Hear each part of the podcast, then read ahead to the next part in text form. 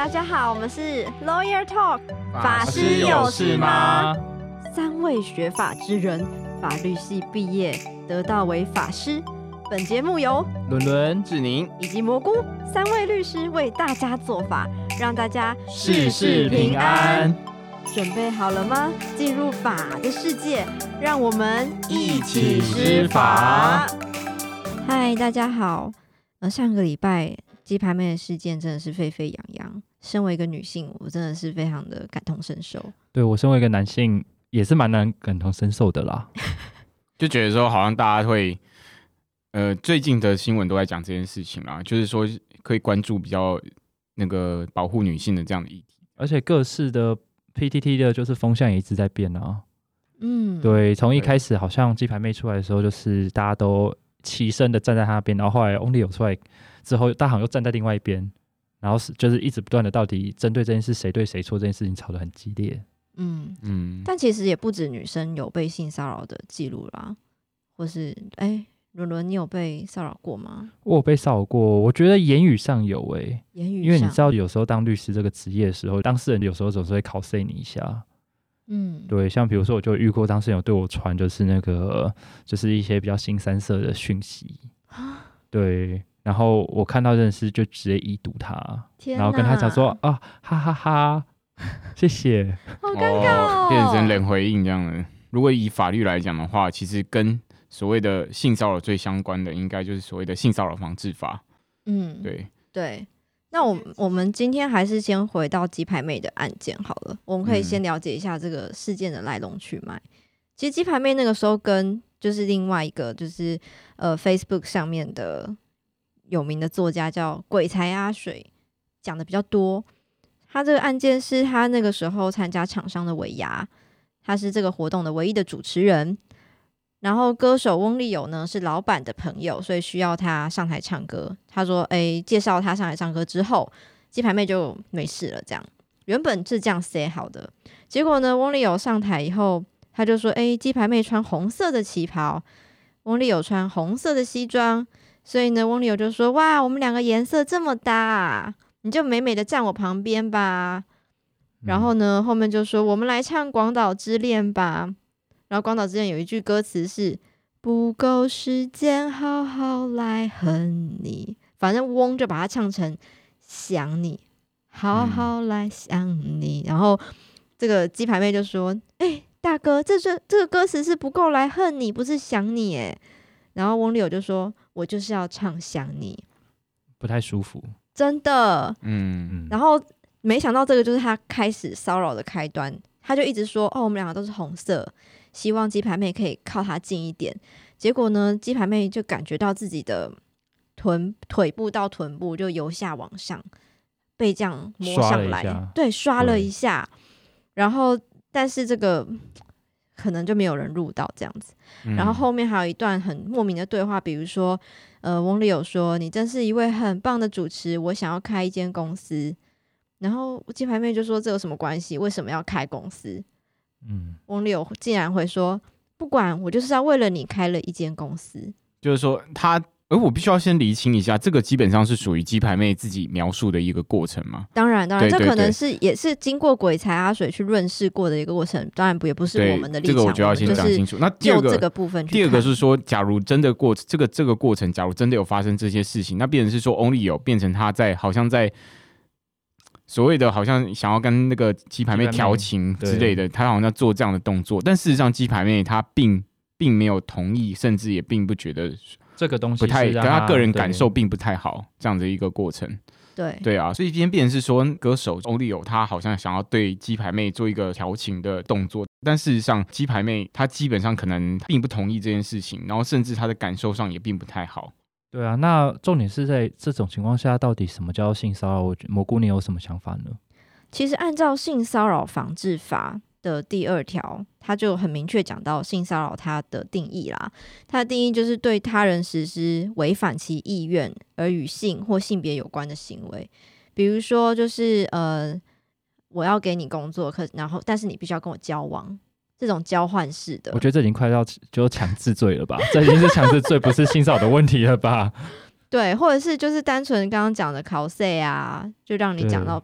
感觉到不舒服，对不对？所以像伦伦，你知不知道一些食物上面的一些见解是跟性骚扰有关？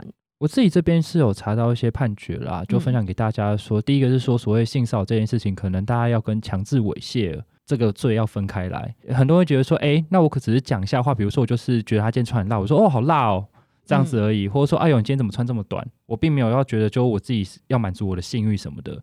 可这性骚扰防治法里面的所谓的性上面的暗示，这些不以我讲话本人觉得说啊，我觉得就我要满足我性欲，我单纯就是调侃的，或是说单纯要满足我自己的意思的，就是开玩笑心态，这个也算是骚扰哦。嗯，对我这边先讲一下，我们关于这个性骚扰现在有哪一些法律在规范好了。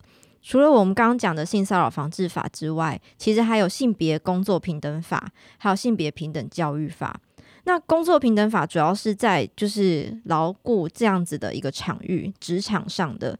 那它可能就包含说你有没有一个敌意的环境，比如说它是关于性别歧视的言论啊，或者行为影响到他的工作，或是雇主对受雇者他有一些明示或暗示的性要求。这样，比如说你要分发到什么职位去，因为你是怎么样的女孩子之类的。大家都讲说，像比如说秘书，就是一定要正，老板才带出去。真的，我最常听到就是什么能干的小秘书。对，然后那个能干还要把就是能干特别强调出来。对，那或者是说，呃，刚刚讲到这是性别工作平等法，那如果是性别平等教育法，那就是在学校的场域，比如说教授跟学生之间。比如说叫叫你来改论文，然后呢，就是对你毛手毛脚。我觉得也是有哎，所以有的教授他甚至就是说，他要跟学生约单独对谈的时候，他还必须可能门要开，必须要对，比较或者在开放式的空间。对，其实，在教育法是就跟教育有关或学校层的话，比较常见就是校队的教练。嗯，这个非常常见，就是校队教练，就是因为总是跟学员之间出去，比如住宿或是比赛的时候，都会有这种，比如说在外面住比较多天。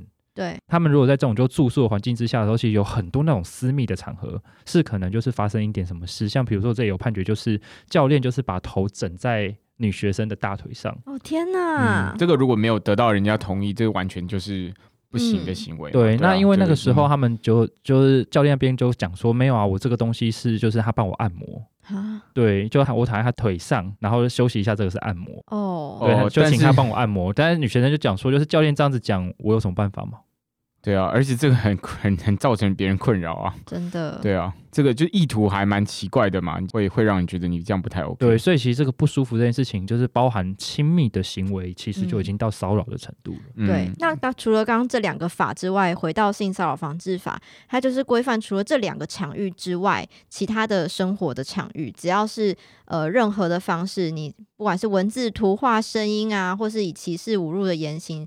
来就是让人感到性平和或者性的宁静被破坏，它就会有一个性骚扰的产生。对，因为这个其实讲起来蛮抽象的，什么叫做性平和？其实性平和，我觉得性平和可以解释成就是所谓的，就是我就是此时我不想被骚扰，就是不想被骚扰。嗯，对我就是不想听到这些鬼东西，就是不想听到。真的，我不想跟你开公司。对，我什么都不想跟你开。对，其实像性骚扰防治法，它第二条，它当然还是有关于性骚扰的一个定义啦。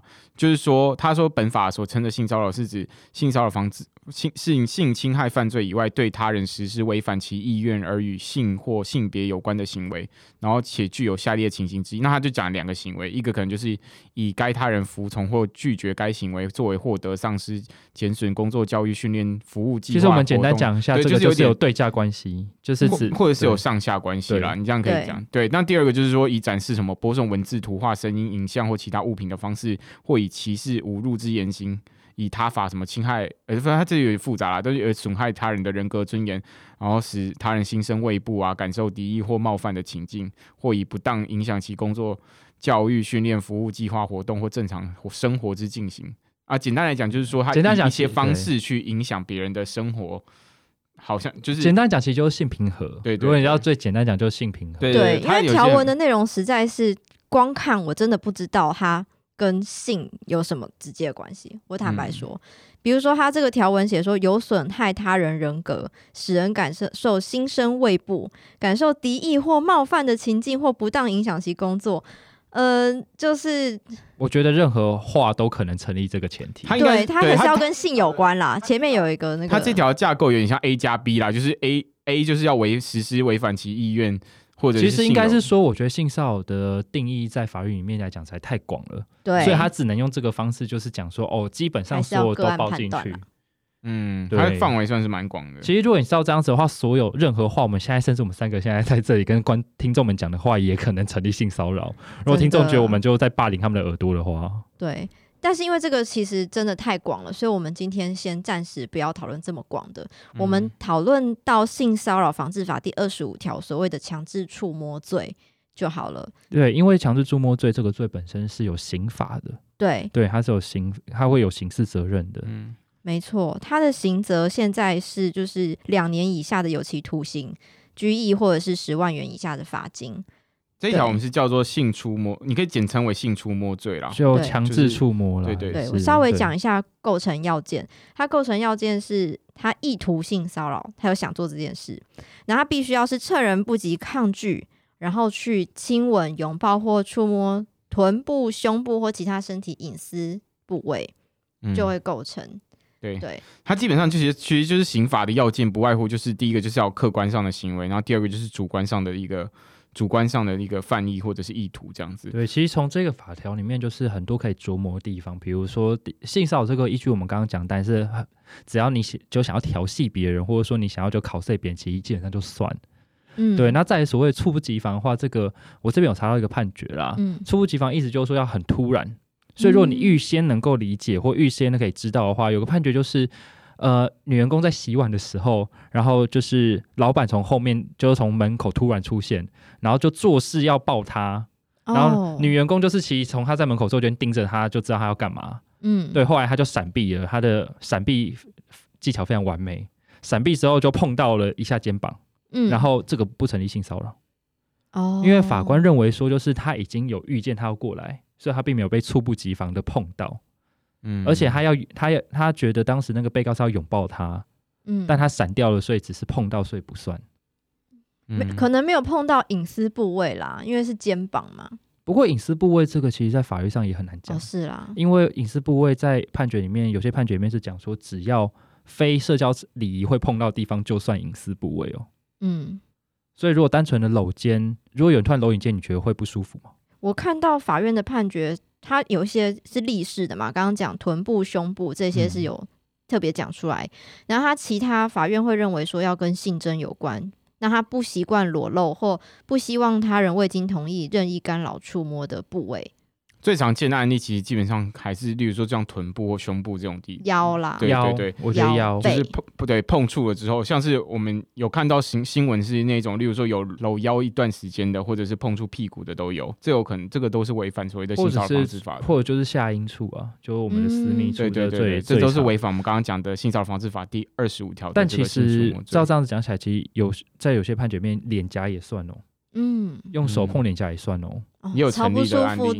对，而且摸头也是哦。摸头就是我不想被你摸头啊，我可以理解。因为有时候摸头是一个很亲密的举动，很恶。对，所以我觉得有摸头我不。这有成立的案例吗？摸头摸头也摸头也是有，也有成立所以在性骚扰防治法，就是例如说男生摸呃没有经过别人同意就摸女生的头，然后让别人觉得不舒服这样子。所以其实照他的这个，虽然他只是立誓说就是。隐私的部位，但是究竟那个隐私部位在哪里，完全看个案而定。对，而且他不用以就是满足自己性欲为需要，这跟强制猥亵罪不一样。也就是说，只要是就是被害人自己觉得我这个举动让我不舒服，其实就会成立了。就是他还是要意图性骚扰，对，但他不用到就是满足自己的欲望为需要，他就可能就是故意要弄你，比如说毛手毛脚啊、咸猪手啊，或者烤碎你啊这样，对，或吃豆腐啊，对，吃豆腐。对他其实就已经构成这个强制触摸罪了，所以其实这个刑法非常的广。对，还是要摸到啦。它跟强制猥亵罪有点不一样。我们有看到一些判决是强制猥亵罪，比如说我强制你自慰给我看，但我没有摸到你，这个其实也是强制猥亵罪。对，但是但是如果说是性骚扰防治法的话，就一定要有摸到。就性骚扰防治法第二十五条，对，第二十五条要摸到。嗯，但其实我们刚刚讲的就是说，在刑法里面有一个篇章是专门在讲所谓的强制性交，就违反性自主的强制性交或者是强制猥亵。我们刚刚讲的其实这个强制猥亵罪跟我们讲的所谓的性骚扰防治法第二十五条的差别是什么？其实，在位阶上来讲，当然就是所谓的违反性自主的那些罪，例如说强制猥亵罪，稍微是比较重一点的罪；那所谓的性触摸罪会稍微是比较轻一点的罪。但是强制猥亵，因为它第二还包含了强制这个要件嘛。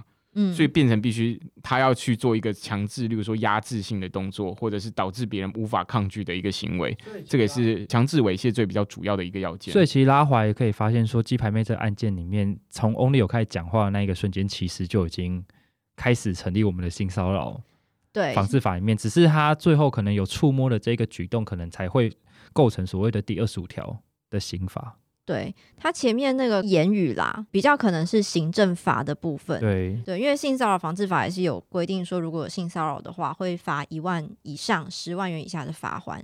只是到碰触这个部分才会到二十五条有刑责的问题。嗯，这样子。对，那哎，那我想问一下，那大家除了鸡排妹的案件之外，之前还有听过什么比较有名的性骚扰的案件吗？像我之前有看到那个。有一个新闻是有一家蛮知名的巧克力公司的董座，他就是刚好在对他们的一个，例如说女员工还是实习生，他就是可能他直接从后面去搂那个女生的腰，然后就说：“哎，你有没有变胖啊？”然后你，然后就是说：“哎，你可不可以让我抱一下？我要帮你称你的重量。”这样子。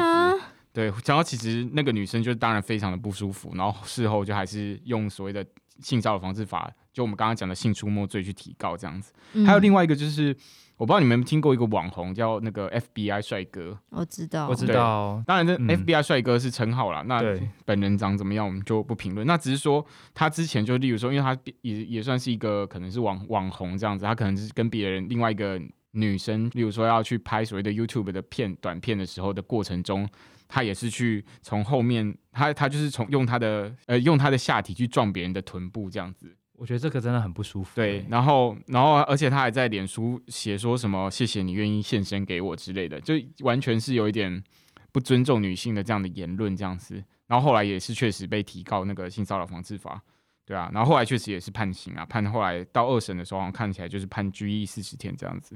嗯，然后再也是可以得一颗罚金。那只是说，我觉得其实这种案例会越来越多啦。我觉得就是说，因为现在的人可能都比较敢讲。对，这种会大家会把自己的事情就会比较容易讲出来，跟以前比较起来。对啊，所以我觉得鸡排妹她愿意出来讲这件事情是非常勇敢的。就是说，好像因为别人是娱乐圈，好像还有人去指责她说：“哎，你事实上是可能不尊重前辈啊，或者是说娱乐圈这是潜规则，或者是大家都是这样子开玩笑啊，大家觉得好笑啊，或观众喜欢看啊，你就应该要去。”呃，你要尊敬业啊，尊重这个东这个这个产业产业这样子。但老实说，我觉得现在又不是什么牛肉厂诸葛亮的那个时代。对，事实上是应该是说，过去有可能大家前辈做的行为本来就是应该有需要修正的部分嘛。鸡排妹鸡排妹既然这样，今天愿意站出来讲，我觉得是一个好的示范，就是变说。我觉得应该是说要比较尊重这个社会上现在大家的就是个人的意愿，因为比如说你想要当就是牛肉厂的这一些秀场的这一种模式的，那有人会去当，那这些人在那个场合被人家这样子，我觉得那就 OK，因为我们刚有讲性骚扰前是你可以预先知道，你就不会有性骚扰问题。可我觉得像鸡排这个是他完全没有想要在那个场合被这样子对待。嗯，对他要他必须要事先的了解到这整个整个过程，而且他要同意这件事情，我觉得这是很重要的。而且我觉得鸡排妹她一直被批评的一个点是，你讲出来，但你又不提告，你是不是只是想要就是诽谤翁立友的名誉，然后你又拿不出个证据，是不是其实根本就没有这件事？就像翁立友他在他的记者会，我记得他最后也是有很。有跟鸡妹喊话说欢迎，就是如什么，如果你有什么想法，你欢迎来告我。例如说他这样讲，对不对？但是我觉得说，毕竟，其实我觉得这个很多律师都有在讲了啦，就是说事实怎么样，跟真的提告的结果怎么样，这个有可能是不同的，本来就有不同的考量。对，例如说诉讼，我本来就要花时间成本还有费用嘛，就我要花很多时间去整理这个脉络，然后我还要让可能检察官或者是法官了解整个过程，我还要去搜证，我还要请律师。这个不是一般人真的能够去承受这样的一个过程这个过程，或者是所谓的，而且不知道说之前大家有没有听过，就是 Me Too 的运动，嗯，有听过。对，Me Too 运动也是，就是其实也是基于差不多的理念，就是开始发起的。那如果照这样子讲起来的话，那只要有用那个 Me Too 标签的人都要去提告的话，那对没有提告的人不能用这个标签吗？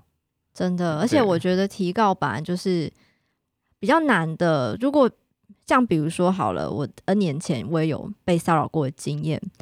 呃，我自己去就在高雄按摩的时候，就有一个按摩师，他在按摩的时候很贴近我的私处，我觉得很不舒服。但是当下年纪很小，然后我又觉得说去提告，就是我没那么多钱，嗯，然后那个时候人生地不熟，就是住在男朋友家，就是我也不想要造成他的困扰。因为说男朋友跟你讲，就讲说，哎呦这么可恶，赶快告我们是法律系的，告死他。或者男朋友就会跟我说，就是是不是你做了什么事情？我会害怕说他会觉得是我的错，所以呢，就我当然就选择隐忍，或者是就是我只有跟他说我觉得很不舒服，那不提告是不是就是好像我就是错的，或是我嗯不够？就你就是无病呻吟。对，我觉得或者说好像这件事情是我想太多，但不是这样子的，就是说好像很多被害人他觉得说好像第一时间我不敢讲，或者是或者是怎么样，但事实上真也许真的有这件事发生，我觉得就应该。要鼓励大家当下去反映出来，然后讲出来，所以我觉得金牌妹也是一个好的示范啊。就是说，今天她愿意站出来讲这件事情，那如果她可以鼓励更多未来遇到这样困扰的女生或者是男生，愿意站出来讲这件事情，我觉得都很棒啊。就是大家把这个事讲出来，我有我的身体界限，你应该尊重我的身体界限。嗯，那也许就会慢慢修正这些过去可能比较不好的一个行为或风气。我觉得这是一个对啊，我觉得这是一个好的开头啊。对，那大家有注意到，就是鸡排妹在开记者会的时候，桌上有放飞机杯这件事情吗？其实这件事情好像被非常多的网友就攻击。但我真的觉得这件事情就像是我虽然拍 AV，不代表你可以碰我。哦，对，对我虽然可以就是拍 AV，然后我也可以去宣传我的 AV，你可以看着我的 AV 的影片意淫我。但不代表在现实生活当中我就可以被碰，你还是要尊重我的意愿。其实对我我我觉得我可以理解，但其实我对这里稍微不太，就是我的这是我自己个人想法了。我觉得我我这里不太就是能够接受，原因是因为说在那个场合，就是假设这个场合是一个你要就讲说你自己是被就是性压迫，或者说你自己就是是一个就不舒服的场合，你放这样子的一个东西在那边是有点突兀了。对，我觉得是，啊就大第一个是你很容易就把大家的目光就是吸引到那个飞机杯上面。对，那或许说这个东西是不是你在那个场合是可以宣传的？因为你放在那边不会，绝对不会是没有任何意义的。我了解，就但是我对啊，我我觉得还是要回过头来讲，虽然就是我觉得他这样的表达方式是有瑕疵的，但是我觉得他这样的行为总体来讲都还是对的。就是说他他如果有不舒服的，我觉得他就应该讲出来。对啊，有不舒服就应该讲。然后刚好他是一个公众人物，他更有很多的发声管道去讲。对，那可以身为公众人物，他发生管道的时候要怎么表现，也是需要谨慎思考的。对啊，对对对，所以我觉得他他他的他的行为，我觉得，因为我觉得初中上面如果没有放那个飞机杯的话，我觉得其实风向就不会像现在这么乱。但我觉得他他他对了，但最终我想他还是有达到一个鼓励。我觉得他如果有办法鼓励到更多的人去阻止未来的很多事情的话，我觉得这是好事啊，对吧？嗯嗯，好，那我们今天节目就到这边喽。如果大家对于性骚扰或是性相关的议题，或是有些其他有趣的议题，希望我们分享或是交流，也都可以留言给我们知道哦。对，而且就是如果大家对就是呃公然猥亵罪或是猥亵的定义有什么不懂的话，其实我们的上一集有提提到相关的话题，欢迎大家去上一集再听听看哦。往上滑，谢谢。好，就这样子，谢谢大家，拜拜，拜拜。本集节目到此为止，大家有感受到我们的法力无边了吗？听完本节目，如果有什么意见或是有什么想听的内容，请大家来我们的 IG 及 Podcast 法师有事吗？留言、按赞，并给我们五颗星的评论。那我们下次见喽，拜拜。